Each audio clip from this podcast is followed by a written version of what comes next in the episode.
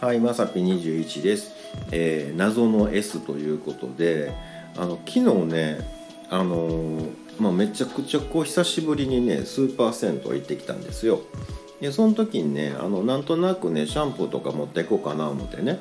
あのちっちゃいあのボトルとかあるじゃないですか、ね、あれもパッと入れてねもうフラッと行ったんですよ。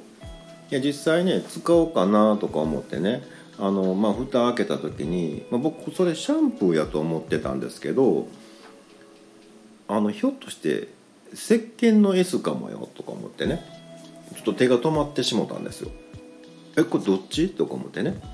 であのちょっと分かれへんからまあ匂い嗅いでみたりねなんかあの手かざしてみたりとかいろいろしてたんですけどどっちかなっていう時に悪魔の声が聞こえてきてね「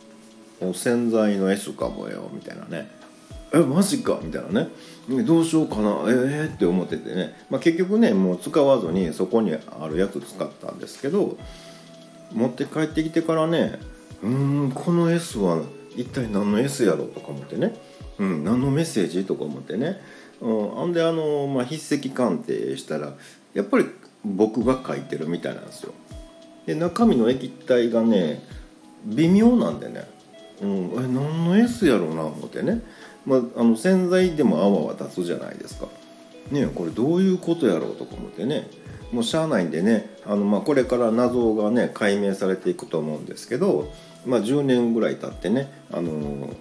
謎が解明された時にはあの心地よく使おうかななんて思ってます。ということで、えー本日は以上となります、えーまた下に並んでるボタンと押していただけますとこちらからもお伺いできるかと思います。ではではまさぴ21でした。